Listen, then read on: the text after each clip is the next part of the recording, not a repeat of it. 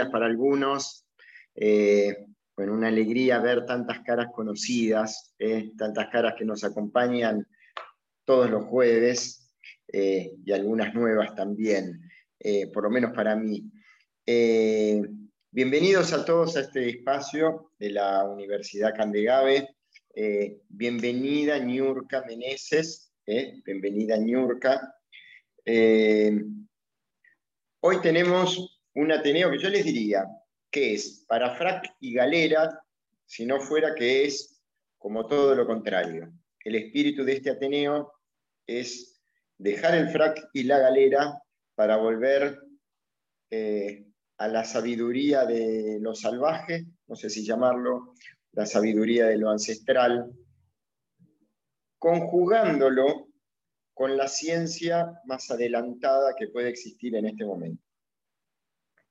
Eh, la expositora del día de hoy, a quien voy a estar en realidad casi entrevistando, es eh, la licenciada York Meneses, que no es amiga de la escuela, no es amiga de la universidad, sino que forma parte ya de nuestra universidad. Eh, no sé si todos saben, les voy a contar algunas, ah, algunas infidencias. Eh, Niurka Meneses, así con esa sonrisa como la ven siempre, es física nuclear. Eh, y en este momento es investigadora de la Universidad de Berna, en Suiza, eh, en el Departamento de Química y Bioquímica, lugar que ocupa desde el 2014, en realidad en la Universidad de Berna está desde el año 2010. Y digo esto porque a veces parece que hiciera falta eh, mostrar como la autenticidad científica de lo que vamos a exponer. Y bueno, creo que hace falta. Y estos pergoninos son los que avalan a la persona que va a estar hablando hoy que es una persona que conjuga la ciencia más de punta con tecnología alta, costosa para nuestros lares sudamericanos, con una preocupación por lo ecológico, con un foco puesto en los productores, no en las grandes ganancias, sino en el bienestar de los productores. Y entonces hoy vamos a estar hablando con Ñurka eh, del primer simposio internacional de agrohomeopatía y crianza ecológica de los animales. Así que Ñurka, te doy la bienvenida. ¿Estás por ahí, Ñurka? Gracias, Matías. Sí, aquí estoy. Muchas gracias por tus palabras. Eh, y pues yo como siempre, a mí pues no me gustan tanto los títulos porque al final eh, yo digo que todos los días eh, uno, lo, aprende y lo que más he aprendido lo he aprendido justamente no en la universidad, no en la universidad ni en tantos cursos que he hecho, sino justamente en el campo, al lado de los sabios que hay ahí en el campo. Esos son los verdaderos sabios y para mí ese es el verdadero laboratorio.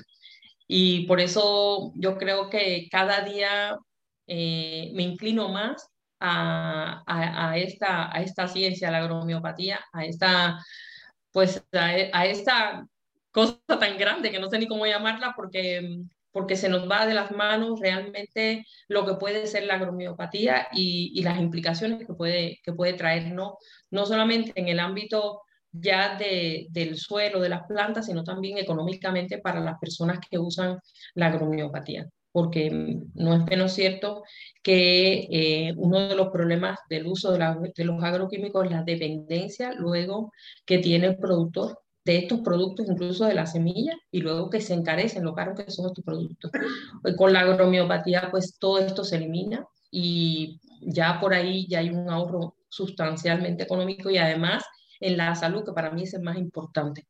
¿Por qué? Porque todos estos productos también contaminan la salud, contaminan el medio ambiente, nos contaminan todo, estamos envenenando, como digo, sí, hay que parar esto y creo que la, la agromiopatía es una forma de ayudar a sanar el planeta. Entonces, todo el que quiera sanar el planeta es mi amigo. Eh, y es así como vos decís, Niurka. Eh, Al Gore, en eh, la película Una verdad incómoda, él dice una frase que a mí me quedó siempre resonando. Dice, lo que nos mete en problemas no es lo que no sabemos, sino lo que creemos que sabemos bien y sabemos mal. Entonces, hay muchos postulados respecto de la productividad, de la producción a través de los agroquímicos, que por ahí sería lo primero a lo que te invito que hablemos. Después vamos a hablar concretamente del simposio, pero te preguntaría, porque, a ver, muchas veces se habla de que con agroquímicos la producción es más exitosa, más económica, más rendidora. Digamos, las publicidades hablan siempre de rinde, hablan siempre de productividad, eh, hablan siempre de que si no, los precios se dispararían, si no, los precios eh, aumentarían, no alcanzaría la, la producción para alimentar al mundo. Te pregunto por eso. Vos que estás en el campo. Muy buena pregunta. Y, bueno, como yo siempre digo, gracias justamente a la revolución verde y a, la introducción de agroquímicos estamos aquí. Si no, no estuviéramos aquí hablando de este tema, ¿no? Y, la intención inicial fue muy buena, porque la intención justamente era resolver un problema y la persona que lo descubrió o que comenzó a trabajar de esto fue antes de los años 50, ya se empezaron a hablar de los primeros agroquímicos, se empezaron a introducir y claro, todo el mundo se, se vio pues inundado de unos resultados increíbles, pero a corto plazo. Y no estudiaron entonces qué sucedería a largo plazo y qué pasaba con el suelo. Ese, ese fue el problema.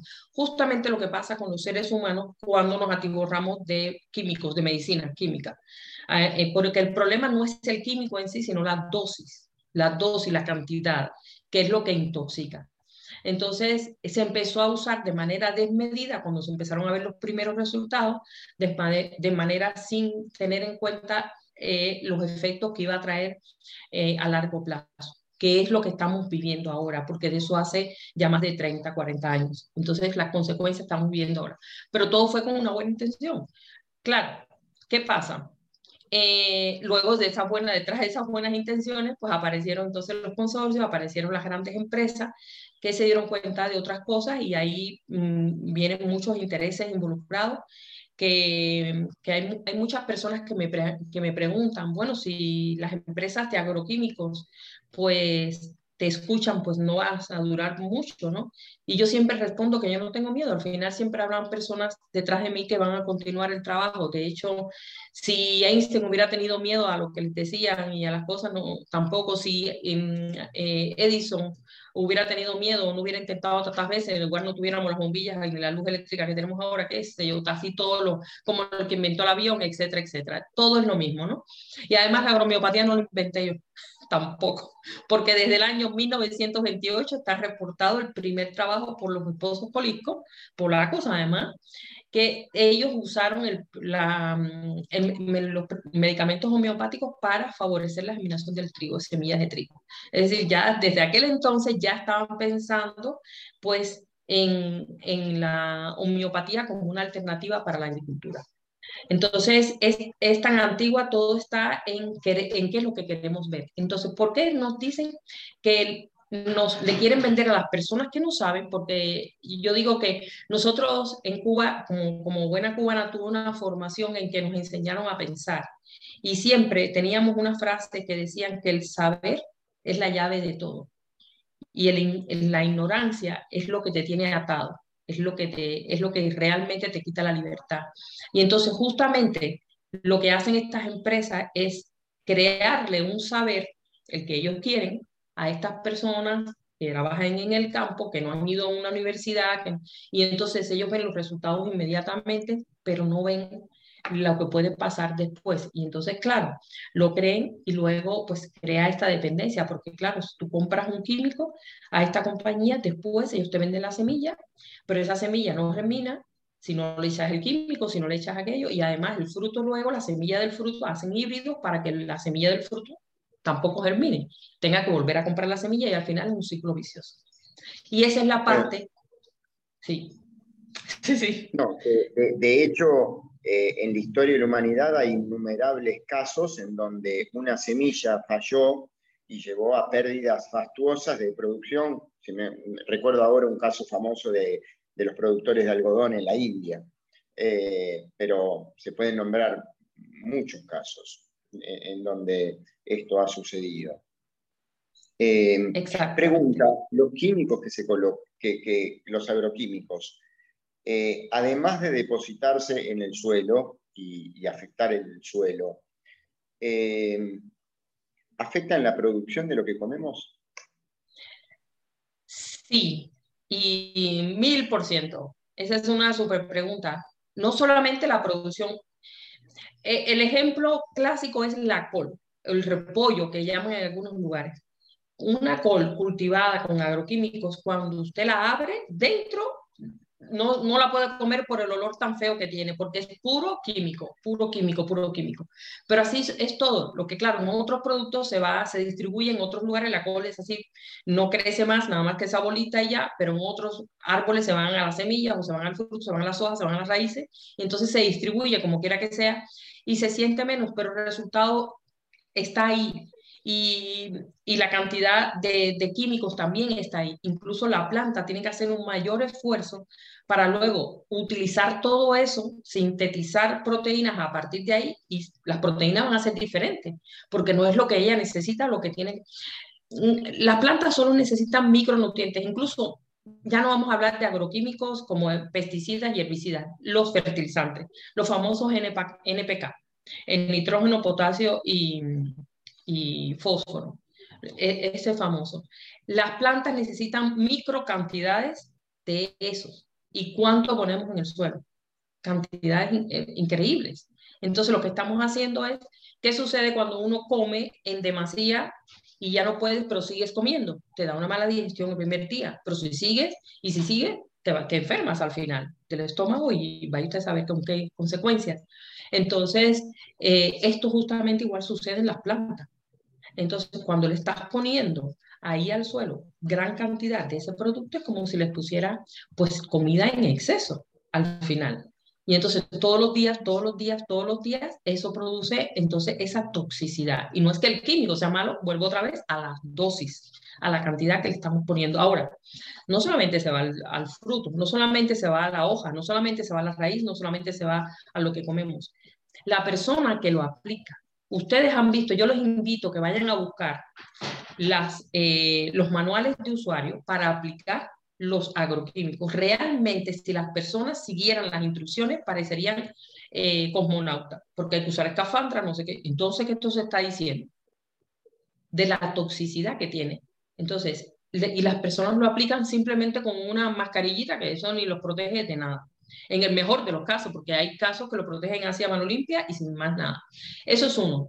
Segunda, eh, afecta el manto freático, contamina los ríos.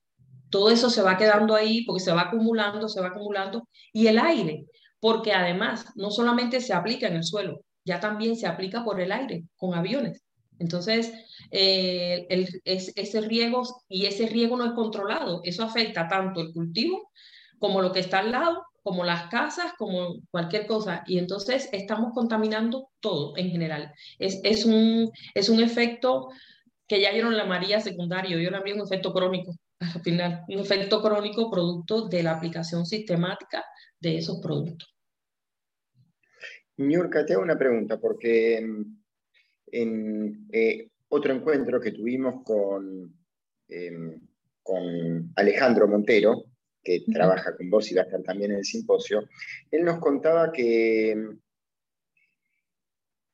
en realidad en el suelo uno tiene que empezar a entenderlo como una conglomeración de plantas que tienen como una comunicación entre sí y a veces la aparición de determinada planta o el crecimiento inclusive de determinado yuyo, llamémoslo, viene a aparecer porque hace falta para ese conglomerado. Es decir, es como, es como si, si por cada metro cuadrado el suelo hiciera surgir diversas especies que se protegen entre sí. Entonces te pregunto por el monocultivo. porque el monocultivo parecería como el desconocimiento de esto y la oposición a esto. Sí, otra, otra pregunta excelente. El monocultivo, antes de hablar de monocultivo, vamos a pensar, ¿cómo crecen las plantas en la naturaleza? Todas mezcladas, con una gran diversidad. Cuando hacemos un monocultivo estamos justo en contra de esto.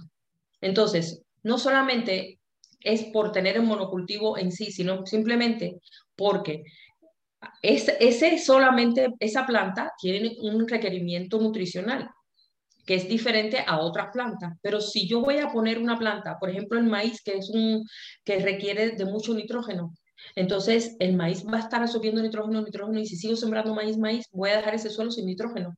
Entonces después tengo que poner mucho nitrógeno. Entonces es un círculo.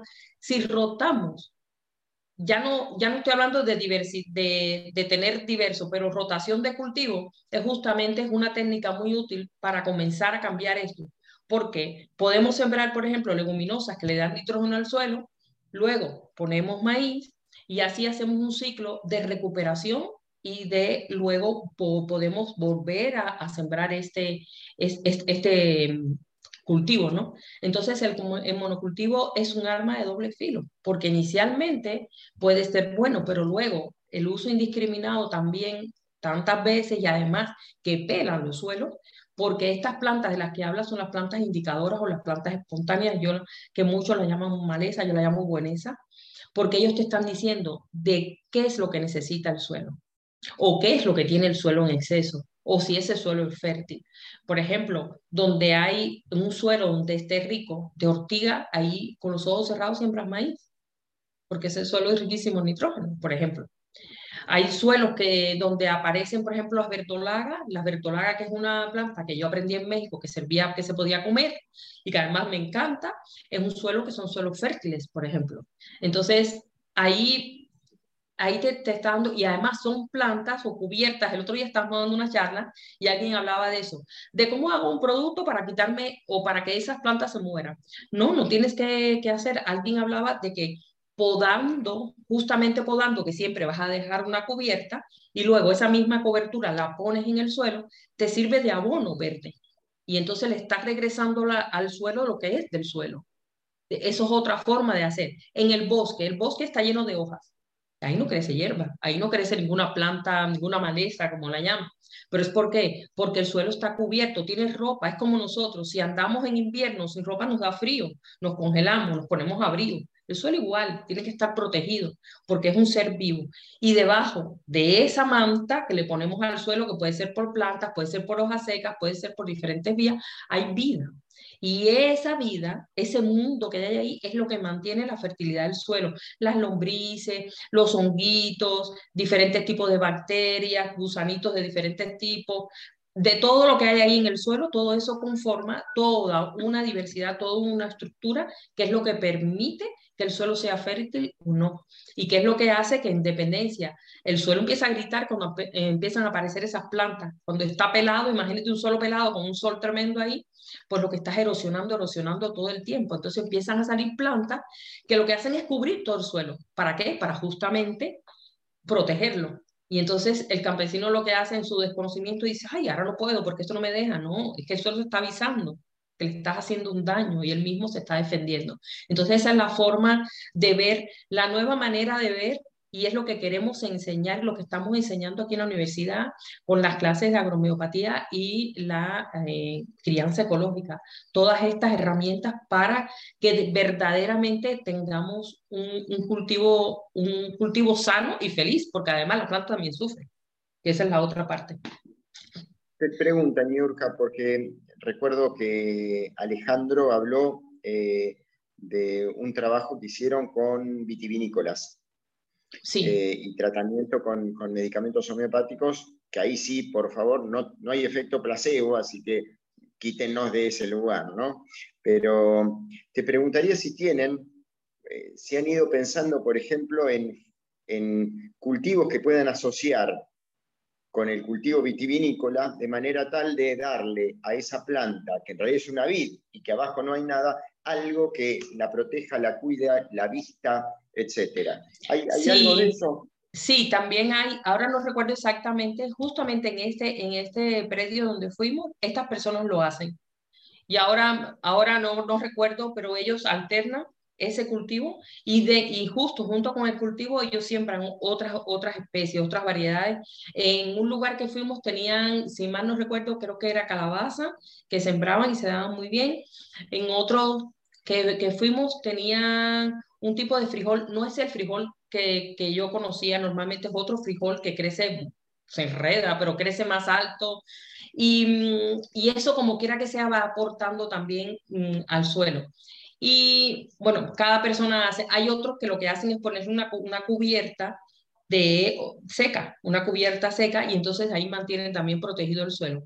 Hay quien deja que crezca toda la hierba de entre, los, eh, entre los surcos, en la parte que se camina, y entonces cuando corta para, para que no sea muy alta, la pone entonces al, en los troncos de, la, de las vides, y entonces ahí pues ya también tiene esa cobertura que también nutre al, eh, a las plantas y, y, es perfecto, ¿no? Entonces hay varias maneras, no solamente, no hay que saber exactamente qué cultivo voy a poner y qué no, pero en internet está toda la información, es así. Uno busca ahora qué combinar con tomate, por ejemplo, con un cultivo, entonces te aparece qué planta puede ser benéfica para el tomate. Y en este caso, si mal no recuerdo, creo que es la albahaca, la que se puede cultivar con tomate y creo que da un, un resultado muy interesante. Eh, bueno, hay entre otras, hay, hay, varias. Fuimos a ver un invernadero, ahora que hablas de esto, que no, que no tenía nada que ver con vinícola, con vinicultura, pero en este invernadero este señor me asombró mucho porque el invernadero parecía un bosque.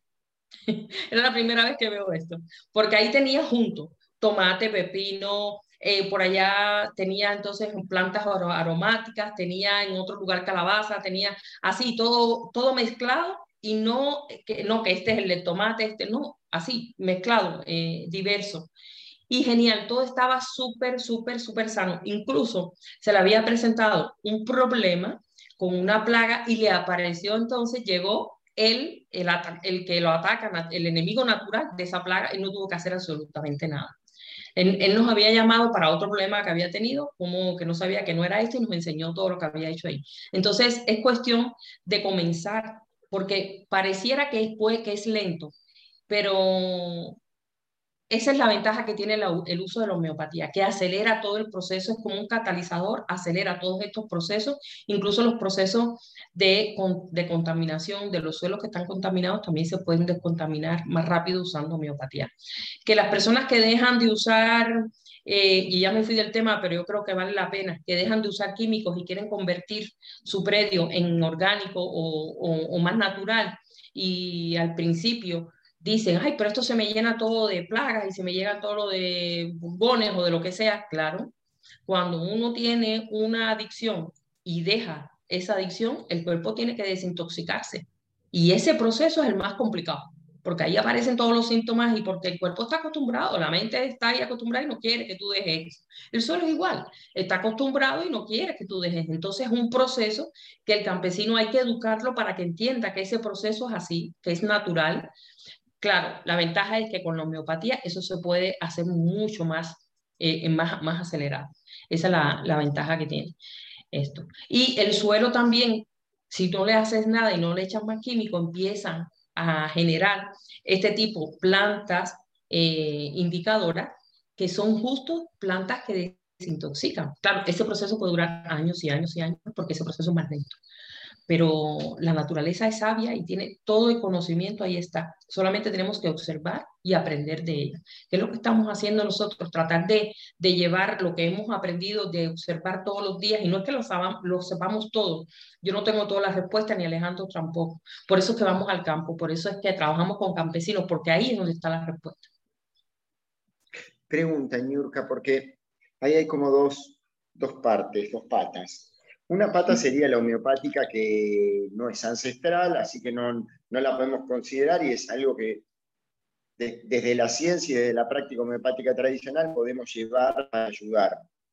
Eh, ¿Hay y te has encontrado con saberes eh, ancestrales, antiguos, tradicionales, en donde se mezclaban a propósito cultivos de manera tal de, de, de obtener esto que de alguna forma nos hemos olvidado o, nos han dicho que no se puede, o nos han dicho, mejor dicho, que, que, es poco eficiente. No, he encontrado, he tenido la fortuna, eh, cuando estuve en México, estuve en una zona de Nuevo León, que no recuerdo el nombre, desgraciadamente, creo que es cerca de Iturbide. Ahí hay una, hay una población indígena que prácticamente es, una, es, una, es un lugar cerrado. Y fue una experiencia muy bonita porque tuve la oportunidad de que me permitieran entrar allí para ver lo que ellos, ellos, ellos tienen su propia semilla, la semilla ancestral, de todos los años. Ellos cosechan, ahí tienen maíz de todos los colores, azul, rojo, amarillo, ahí supe todos los tipos de maíz que existían. Ahí me comí las tortillas más ricas del mundo. ahí comí todo lo más rico que yo, que yo he comido, ahí fue en ese lugar. Pero además, las personas, unas personas que igual no tendrían la formación o la educación eh, que tendría un doctor, que tiene otro, pero tiene la educación. Eh, yo ahí me, eh, como me, me, me, quito el sombrero, como, como dirían, porque la sabiduría esta natural la, sabiduría ancestral, y ellos hablaban de, así, estas plantas necesitan cariño y hay que hablarles así, y hay que decirle esto, y por eso esas plantas eh, no se, en este tiempo hay que hacerle esto, porque si no ellas se, se sienten, te sienten tristes, así te hablan. Con ese, así con esas palabras tan sencillas, pero tienen toda la razón. Y así, entonces ellos tienen los mismos preparados, ellos conocen una cantidad de plantas medicinales y, por ejemplo, ellos dicen, si aquel cultivo está triste, pues yo preparo esto aquí y hago como una infusión y con eso los riego.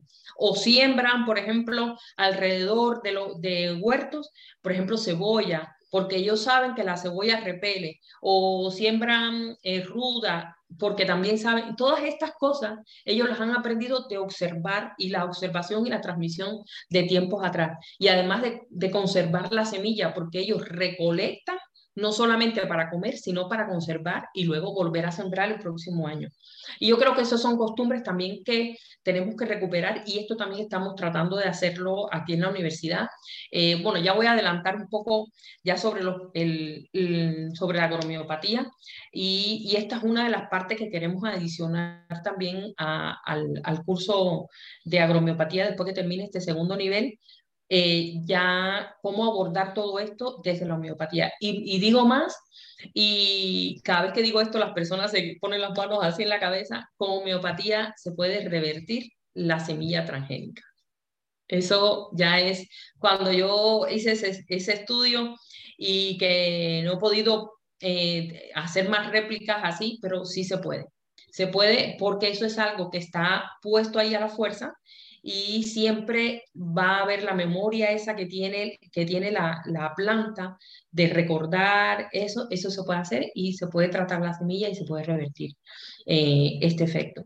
Y que por eso, ya y solamente por eso yo, yo soy súper súper contenta, ¿no?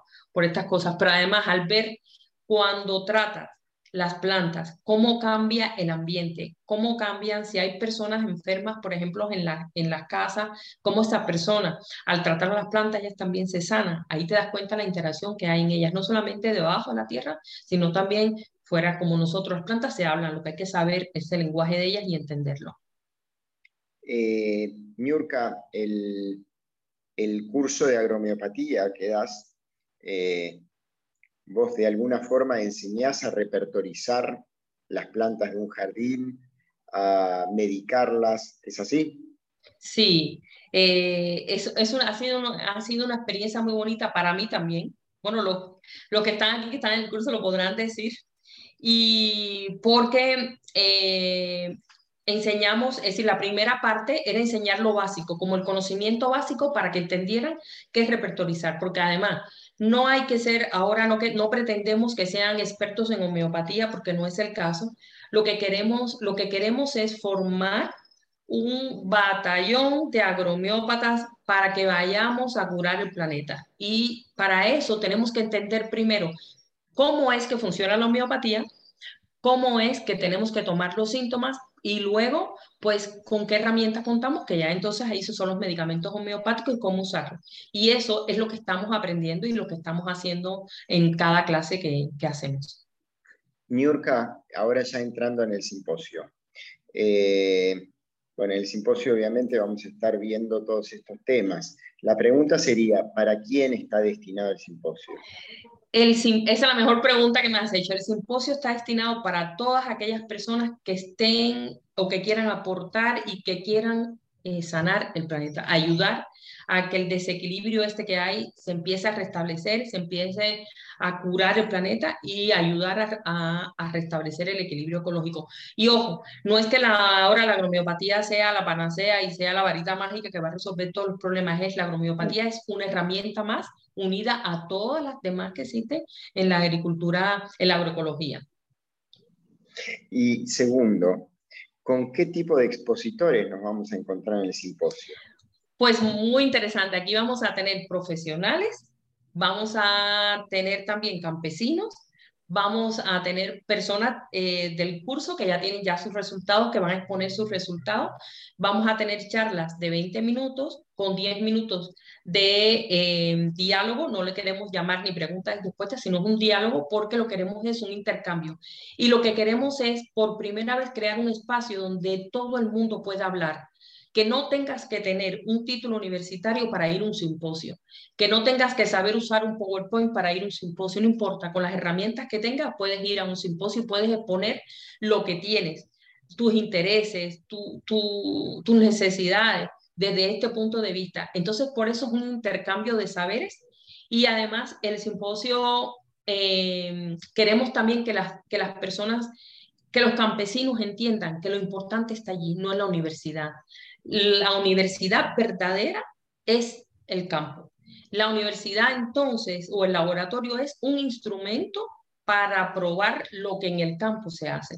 Yo, ah, queremos darle la vuelta a la tortilla, como decimos, y poner las cosas en su lugar, porque al final las plantas, los animales son los que nos alimentan y de ellos vivimos, y, y de ellos todo depende, la energía, nuestros alimentos, la ropa, el calzado, todo. Entonces, ¿quiénes son los buenos aquí? Las plantas. ¿Quiénes son los importantes? Las plantas, los animales, el suelo, el, medio ambiente, no nosotros. Entonces creo que esta tortilla está al revés y vamos a tratar de enderezarla. Sí. De todas maneras, igual te voy a decir algo que me parece muy importante que hacen ustedes y es a todo eso que tiene que ver con, con otros saberes, con experiencias, le dan un formato científico, le dan un formato en donde se, le da una, una estructura, se hacen hipótesis, hipótesis que se validan, se da eh, constatación de nanopartículas presentes en, los remedios homeopáticos. me, parece interesante también destacar eso, y yo lo voy a destacar eh, porque, bueno, tiene que ver precisamente con, con esto, ¿no? Con, con poder decir, vamos a dar vuelta a la tortilla, pero esto no son habladurías, esto es algo que se puede hacer un ejercicio y parearlo con resultados, se puede hacer una hipótesis, se va al campo y se comprueba en la práctica lo que estamos diciendo en la teoría. Sí, así es. desde la teoría construimos, desde la práctica construimos nuevas teorías y es un proceso iterativo enriquecedor. Sí, totalmente de acuerdo. En Chile tenemos un proyecto muy bonito con justamente con vinicultores que estamos ya empezando a recolectar muestras para analizarlas luego en el laboratorio. Entonces, y además vamos a seguir y vamos a analizar tratadas, sin tratar, eh, con tratados con químicos, el que haya usado químicos, para seguir todo el rastro, incluso al vino porque hasta en el vino podemos ir rastrear a ver qué, es la diferencia entre hacer un tratamiento de este tipo y el que no y que no se haga. Entonces, ahí es donde está la parte de la ciencia. Por eso, digo que la universidad es un instrumento del campo, no al revés. Y yo creo que así debíamos mirarlo no mirar, no que los campesinos o que las personas miren a los científicos como si fueran dioses que están allá lejos y que, uy, que no, es todo lo contrario, los dioses son los campesinos, ellos son los que saben y ellos son los que nos alimentan. de ahí sale todo. Entonces, y, bueno, al final Dios somos todos, es así, porque es una interacción, ¿no? Contame la, la que tienen tus trabajos en Suiza, que me interesa. Vos contándole todo, todas estas investigaciones eh, en la Universidad de Berna. Contame eso.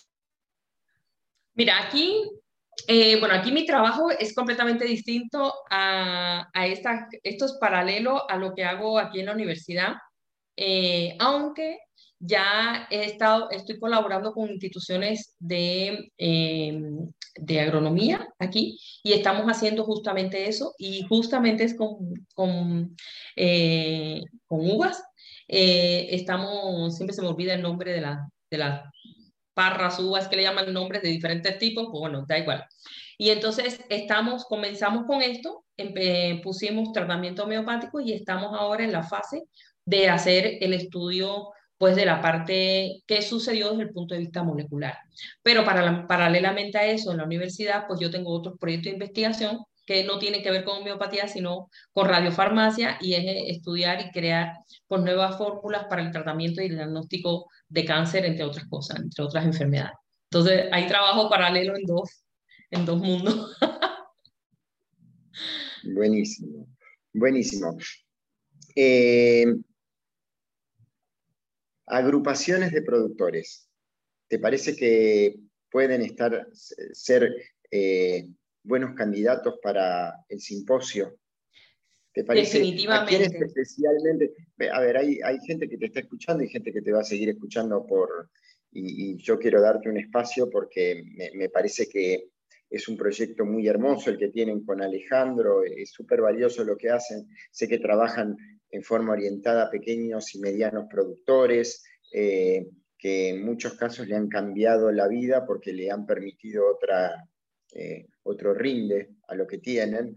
Entonces, te preguntaría, porque como para que la gente también nos ayude a difundirlo, ¿a quiénes, darle eh, concretamente, a quiénes te parece que son buenos candidatos para llevarse algo que realmente les valga de este simposio, más allá de la cultura general que nos puede interesar a todos? Bueno, antes em, de responderte la pregunta, quiero aclarar que el simposio no es el típico simposio, como ya había dicho antes, de que llegamos, aprendemos algo y nos vamos es más bien un diagnóstico para ver dónde estamos, qué es lo que hemos hecho, qué tenemos y hasta dónde vamos y qué podemos hacer.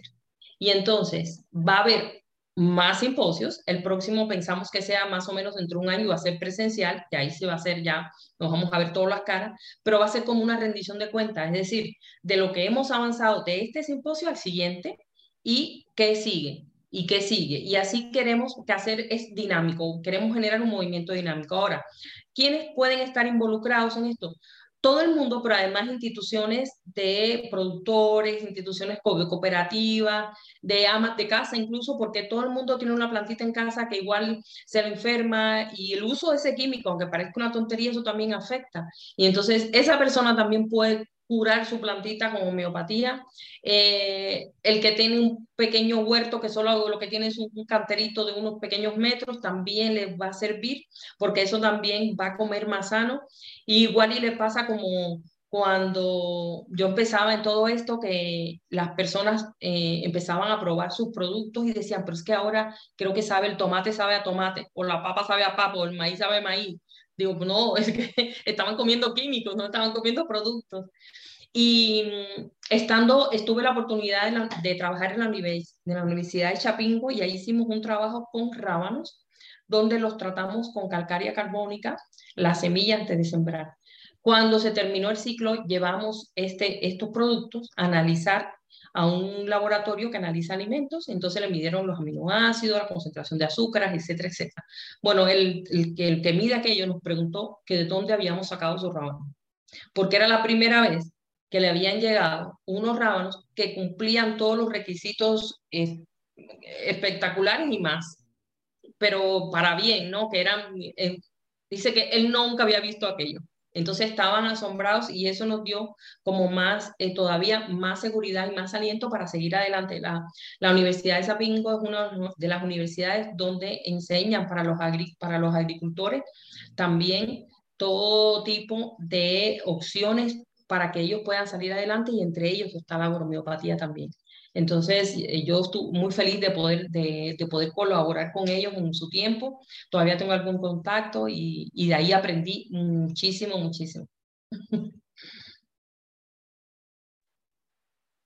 también universidades que tengan instituciones, eh, que tengan cátedras de, agronomía, también puede ser beneficiados para, por el simposio. Es decir, te digo, es tan amplio y, y, aquel que no tenga nada, que no tenga planta en su casa porque no quiera tener planta, pero quiera desde el punto de vista económico saber qué sucede o desde el punto de vista social, porque además influye también, eh, es otro cambio de mentalidad, otra forma de ver, también es, es importante que asista al simposio, porque al final eh, lo que se quiere es, es, unir, unir eh, todo lo que está de alguna manera desunido, ¿no?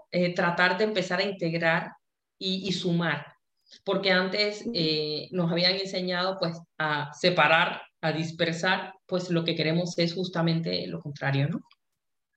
Miorca, y dediquémosle estos últimos minutos que tenemos a que me cuentes crianza ecológica de animales.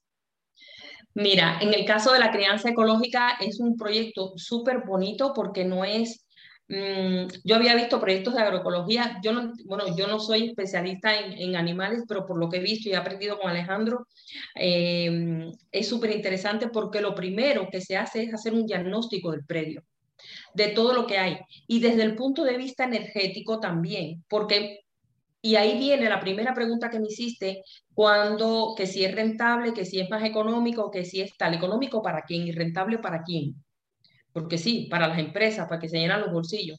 Ahora, para el predio y para el campesino no. ¿Por qué? Cuando se analiza un predio, lo primero que se hace es el valor energético que hay ahí. Se analiza desde las plantas indicadoras, se analiza los animales, se analiza todo lo que está alrededor de ese predio y, eso y después de ahí se hacen unos estudios y a partir de ahí se, se clasifica.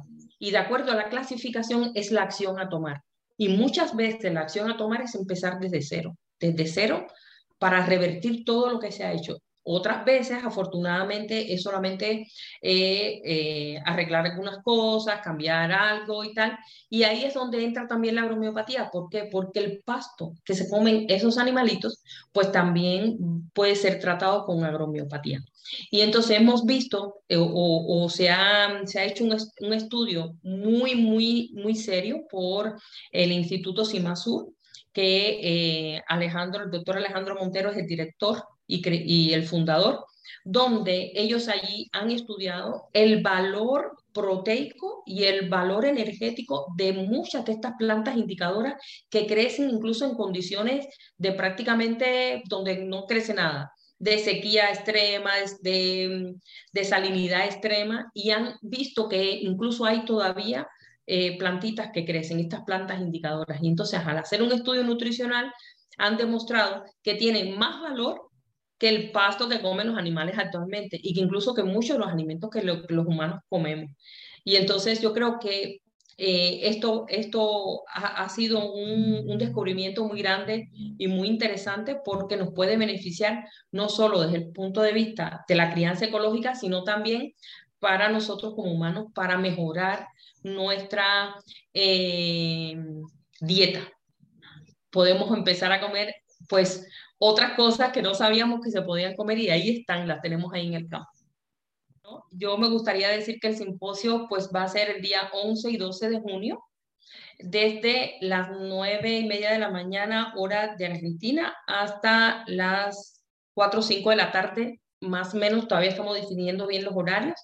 Y como dijimos, van a ser charlas, vamos a tener charlas inaugurales eh, por... Eh, la Asociación Anamuri de, Chile, que es una, la representante de la Asociación Anamuri, que es una eh, asociación de mujeres campesinas e indígenas de allí. Y, y esta, esta señora va, nos va a hablar, que muy cariñosamente todo el mundo la conoce como Pancha, eh, nos va a hablar de justamente de la situación que hay en el campo de lo que se necesita, hasta dónde se ha avanzado y dónde estamos ahora y que hasta dónde y qué es lo que debemos hacer. Entonces lo que queremos hacer a partir de luego, pues eh, vamos a estar hablando Alejandro y yo y vamos a estar hablando de lo que queremos hacer, de los objetivos, de las cosas que hemos logrado y posteriormente sí, pues ya todas las demás personas que eh, han querido pues acompañarnos en, este, en, este, en esta bonita experiencia.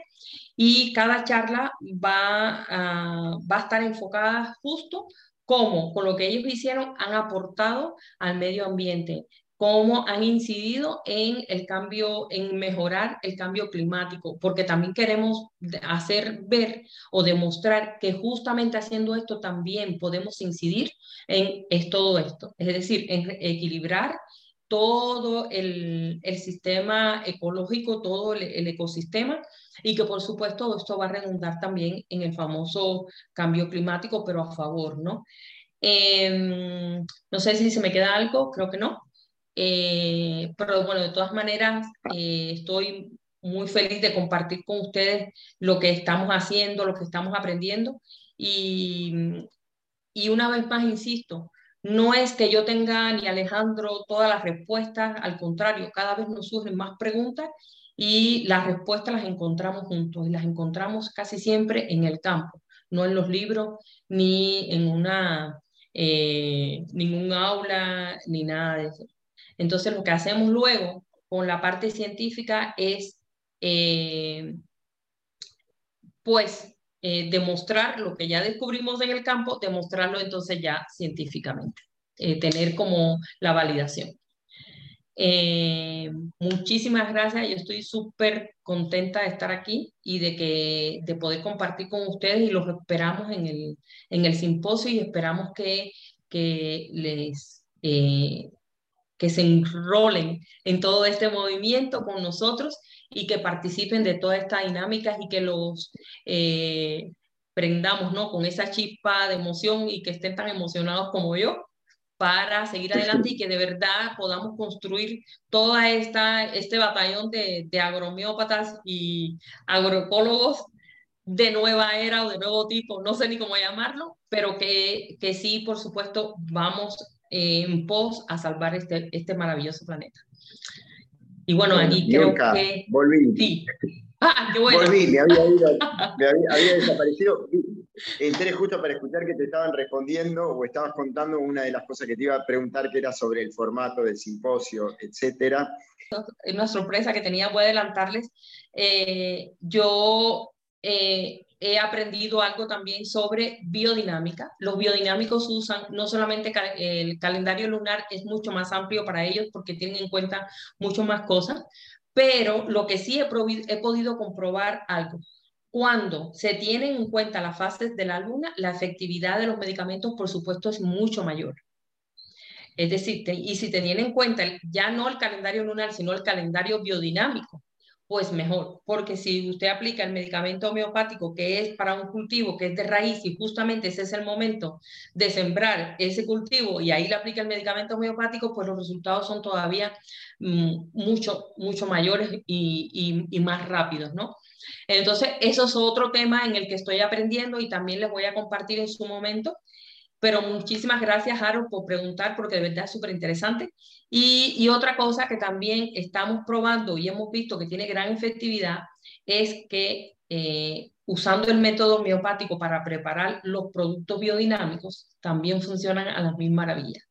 ¿Y qué, qué sucede? Que esta la ventaja es que no hay que preparar entonces tanta cantidad de estos productos, sino que después ya que se tienen en forma homeopática, pues ya se pueden reproducir mucho más fácil y mucho más fácil de transportar, etcétera, etcétera. Es decir, tenemos varias cosas por ahí eh, que ya les adelanté, pero que, que vamos a aprender también a hacer todo eso. Bueno, bueno, Ñurka, eh, te agradezco muchísimo, realmente, y les agradezco a todos eh, los comentarios, sí, coincido con vos, María del Socorro, que es muy contagiosa. La, sonrisa de Niurka eh, y el empeño que pone y la cabeza que pone, porque acá hay mucho trabajo, mucho trabajo y también eh, mucho trabajo de sistematización, que me parece que es lo más valioso, porque si no pareciera que uno habla y bueno, y sí, me dijeron que lo hice, y otra cosa es ver después eh, las planillas, los trabajos, los grados, el Excel y las, los cálculos de nanopartículas por, por sustancia.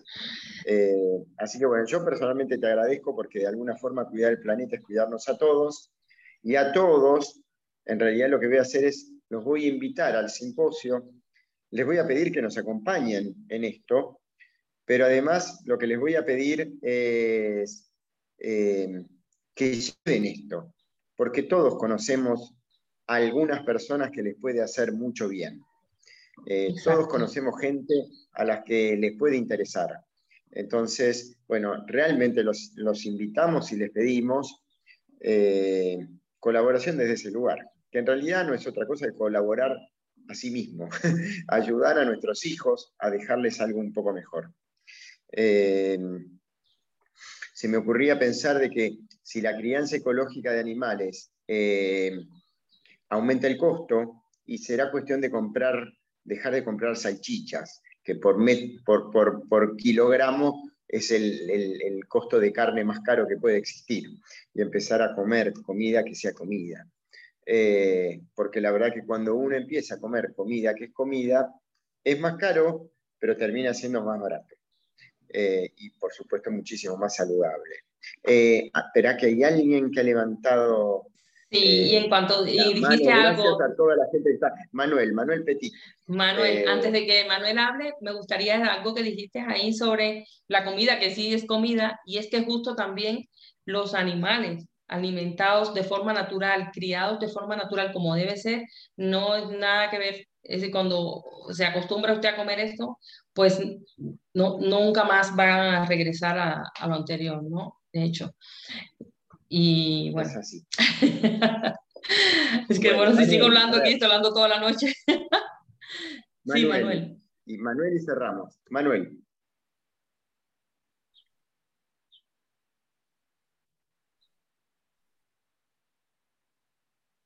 A ver, Manuel, ¿estás ahí? No, no, eh, supongo que tenés que Espera, a, ver, ahora. ahora sí. Ahí está. Ahora Hola, Manuel. Eh, Buenas tardes, Niurka. Buenas tardes a todos. Tengo el honor de, conocer a Niurka personalmente, que estuvo aquí en mi casa. además de médico, trabajo como agricultor profesional y estoy apuntado al simposio agromeopatía. Y solamente me gustaría una pregunta para Niurka, porque he entendido que está dando un curso de, utilización de productos homeopáticos en la agricultura, pero me gustaría, aunque sea en muy, muy poquitas palabras, que me informe cómo es ese curso y dónde lo está dando y cómo, cómo se podría uno apuntar a él. ¿Vale? Ah, es pues, aquí. Gracias, Manuel. Eh, un gustazo. Eh, en la Universidad Candegave en la página de la Universidad Candegave en la, eh, en la cátedra de agromiopatía. Ahí está el curso, ya se hizo un primer nivel que ahora es on demand, es decir, está todo grabado y lo que, eh, lo que hacemos es que va a ser a partir de septiembre, eh, una vez al mes, se van a hacer pues clases con, en Zoom para aclarar dudas de estas personas que, que no asistieron al curso en vivo, porque ya estas clases están grabadas. Ahora estamos en el segundo nivel, que ya está avanzadito porque comenzamos en abril y entonces estamos, pero bueno, igual puedes, puedes entrar en cualquier momento y más que tú tienes conocimientos de homeopatía, así que te va a ser mucho más, mucho más fácil, mucho más rápido integrarte. Y luego, pero vas a tener todas las clases eh, igual ahí, ahí grabada y todo el material que estamos usando. Y bueno, tenemos un chat donde intercambiamos, eh, tenemos tareas súper interesantes donde los compañeros mandan los trabajos y aclaramos y revisamos y bueno, eh, es una experiencia muy bonita donde aprendemos todos de todos. Y te invito, si estás interesado, pues en la, ahí es el enlace, creo que lo pasaron aquí ahora en el, en el, en el chat, creo que está el enlace, sí, para, el, para el curso. Pues muchas gracias entonces, pues ya nos vemos entonces. Si no en el curso, por lo menos en el simposio. Perfecto, gracias a ti. Y bueno, tengo una visita pendiente por allá de nuevo. bueno, Niurka, gracias. Eh, la sonrisa que siempre llevas en la cara no hace otra cosa que mostrar eh, lo que hay adentro, que es un jardín verde ¿eh? Así que te, agradezco por haberlo compartido, por el trabajo que la verdad que con Alejandro también eh, eh, me resulta muy maravilloso todo el trabajo que hacen porque sé todo lo que ayudan a, pequeños campesinos, a gente que es vulnerable frente a, lo que es el sistema productivo que busca concentración de capital y grandes escalas. Así que desde ese lugar, muchas gracias bueno, felicitaciones. ¿eh?